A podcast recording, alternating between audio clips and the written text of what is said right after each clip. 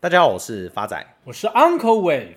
发仔，我一定要跟你分享一件事情。这次 Uncle 回台中跟一位老朋友吃饭，他跟 Uncle 一样也是金融业退休，退休以后就专职炒股票。他知道 Uncle 在做 Podcast 之后，希望勉励听众朋友一句话：无需工作，坚持炒股。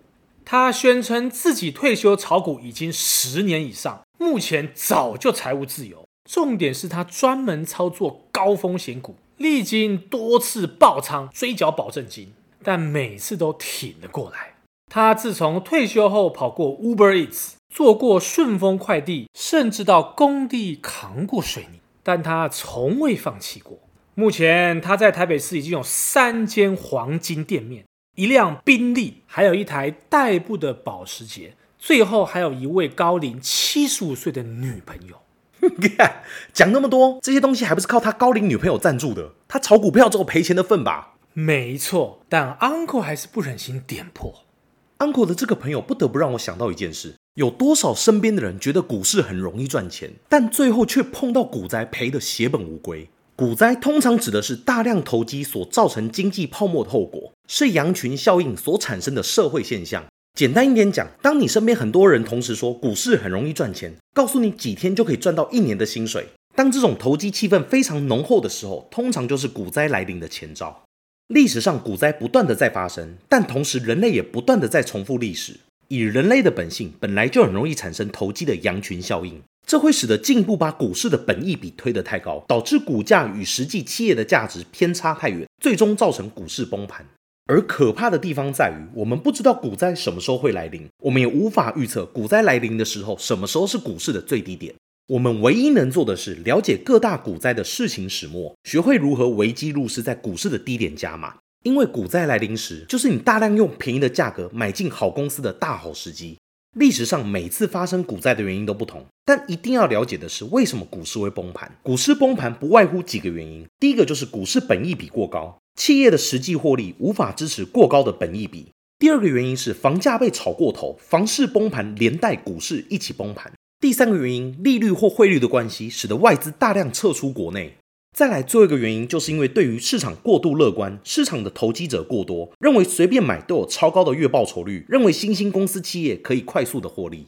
以上几个指标，只要同时出现两个以上，就代表股市离崩盘不远了。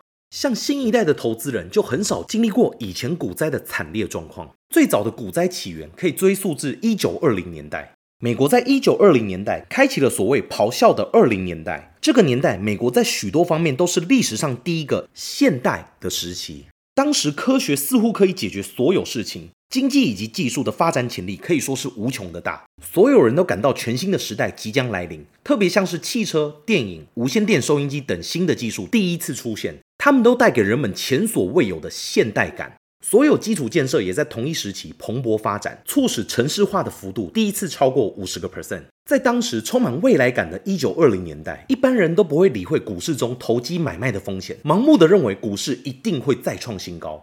由于生活上前所未有的现代感，因此在那个年代也产生了消费主义和拜金主义。在华尔街股灾爆发前，经济学家欧文·费雪甚至夸下名言：股价已经立足于像是永恒的高地上。股价的持续上涨，导致吸引到很多投机者把资金投入到股市当中。投机者希望股价上涨赚钱的同时，这些盲目流入股市的资金也进一步推高股价，最终导致泡沫的形成。也就是在一九二九年的九月份，S M P 五百指数的本益比已经高达了三十二点六，明显高于历史的平均。华尔街股灾的爆发和一九二零年代投机的风气环环相扣。因为多数的美国人大撒币购买股票，其中很多投机者甚至更疯狂的使用杠杆买股票，以为能放大报酬，殊不知最后倾家荡产。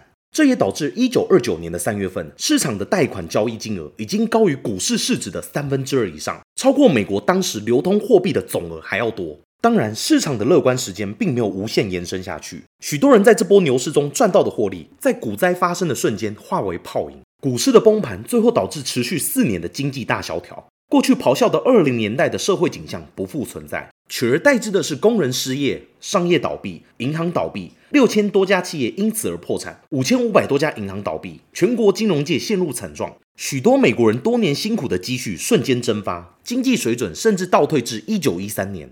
回过头来看目前现在的情况，投资人对于未来 AI 科技的憧憬，加上房市的创高，以及新台币的快速贬值，以上迹象是不是代表台湾的股灾也要来临呢？Uncle 你怎么看？发仔，诚如你之前所讲的，股灾会不会来临，没有人知道。但是 Uncle 知道的是，选择标的上一定要步步为营，如履薄冰。这样，即便股灾来临，你只需要等待时机，伺机加码即可。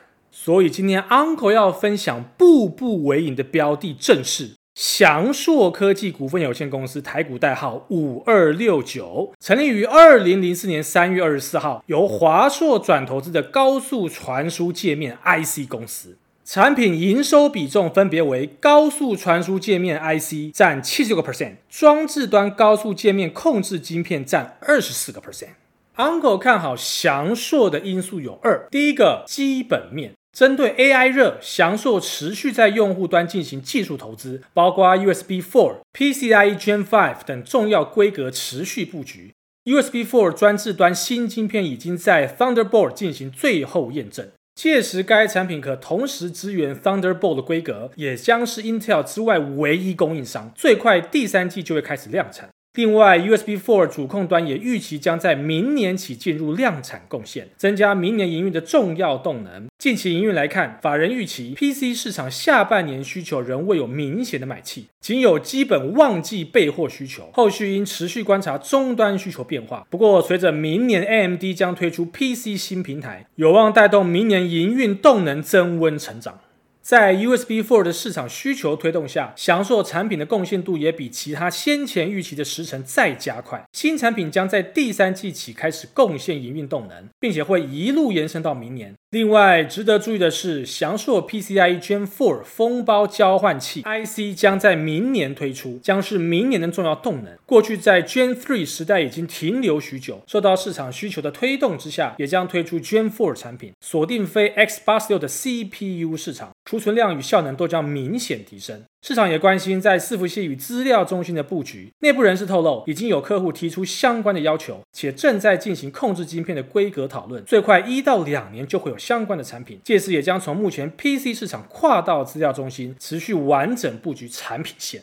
总经理林哲伟近期表示，针对明年营运表现来看，持续与客户紧密合作，看好后续的动能增温，且自家新产品 PCIe Gen 4封包交换器 IC、USB 4装置端与主控端产品都将开始量产，且未来也将布局 USB 4其他新产品，包含集线器、扩充副等，对明年营运非常有信心。市场也看好美系客户 PC 市占率将从去年的十五个 percent 增至今年达二十五个 percent 左右，明年将推出新品抢攻市场，届时也将再添详述的动能。值得一提的是，欧盟于去年十月初拍板通过单一充电界面法案，强制规定二零二四年底前在欧盟贩售的消费性电子产品都将一律改为 Type C 充电孔。对此，苹果高层也表态会遵循欧盟法令，将 iPhone 的充电孔由 Lightning 改成 Type C 规格。业界预期，苹果有机会在今年发表的 iPhone 十五中导入 Type C。Type C 是 USB Type C 的简称，同时又可称为 USB C。它具有轻薄精巧、支援快充、运输速度快等优势，且有一线多充的功能。近来，许多知名品牌已经采用 Type C 作为连接副。目前，苹果 MacBook、iPad 等周边商品也是如此。但唯独 iPhone 依旧采用既有的 Lightning。不过，基于环保诉求及高速传输的趋势下，欧盟通过强制统一 Type C。预期二零二四年前，苹果有望全面介入 Type C 世代。而祥硕 Type C 方案在 PC 供应链具有高市占率，且已是苹果 MacBook 晶片供应商。市场分析，当 iPhone 十五确定采用 Type C 方案后，祥硕将有望顺势打入供应链，且在高速传输市场需求增温下，法人也看好高速传输 IC 厂祥硕成功抢下市场商机。再者，根据 FactSet 最新调查，祥硕预估市场目标价为一千三百元。第二个 Uncle 看好的因素是技术面，目前祥硕的股价是非常好的买点。经过 Uncle 用波浪理论精算之后，未来祥硕的反弹目标价会落在一千一百元，预期报酬将近还有二十六个 percent。最后是回复听众朋友的时间，第一位是我们的老朋友老爸爸儿子的留言，每天都等在新的一集都还没有上架，想请教一下两位高人，现在是日币日本基金进场的时间点吗？还是已经错过了呢？亲爱的听众朋友，老爸爸的儿子，你好。日经指数从一四八六四点零一起算，月线五波已经涨幅满足，因此日股目前投资上涨空间有限。但日币以 Uncle 的观点，绝对建议你继续持有。原因在于今天日币对台币的价格落在零点二一八八。而三十年来的最低点落在零点二零四零，仅仅差七个 percent。但是日币对台币的二十年均价落在零点二九左右。换句话说，日币只要回到平均价格，空间至少还有三成以上的涨幅。所以你说日币该不该留着呢？最后，Uncle 要再次感谢 Mixer Box 的老朋友跟新朋友李小红一零零一。岳贝凡、K.S. Aaron、奈米股民、Lucas and 干话讲不停，你们的支持跟留言都是 Uncle 跟发仔继续在股海乘风破浪的勇气。谢谢大家，我是 Uncle Wave，我是发仔，我们下次见。